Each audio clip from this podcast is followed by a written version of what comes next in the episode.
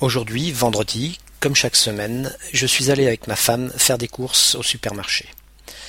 Au hasard d'un rayon, je suis tombé nez à nez avec Patrick, avec qui je fais régulièrement du vélo dans un club cycliste. Tous les dimanches, nous nous retrouvons avec une bande de copains pour une balade d'une centaine de kilomètres. Comme cela faisait presque un mois que je n'avais pas roulé avec eux, je lui ai demandé les dernières nouvelles du club.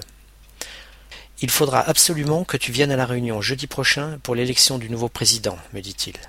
L'ancien a démissionné Oh, je vois que tu n'es pas au courant. Le pauvre, il a passé l'arme à gauche il y a quinze jours.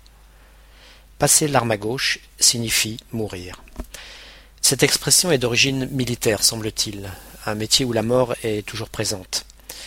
Une première explication viendrait des soldats de l'époque napoléonienne qui devaient déchirer une cartouche de carton contenant la poudre et la balle pour recharger leur fusil.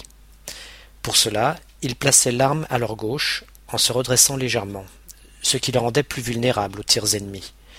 Celui qui mourait d'une balle ennemie venait donc probablement de passer son arme à gauche pour recharger.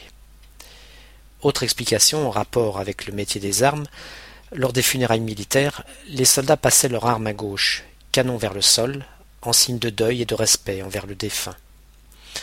Enfin, une version daterait du Moyen Âge. Après une union, les écus des deux familles pouvaient être accolés pour former un nouveau blason. Les armes ou armoiries de l'époux étaient à droite, celles de l'épouse à gauche. En cas de mort de l'époux, ces armes étaient transférées à gauche du blason.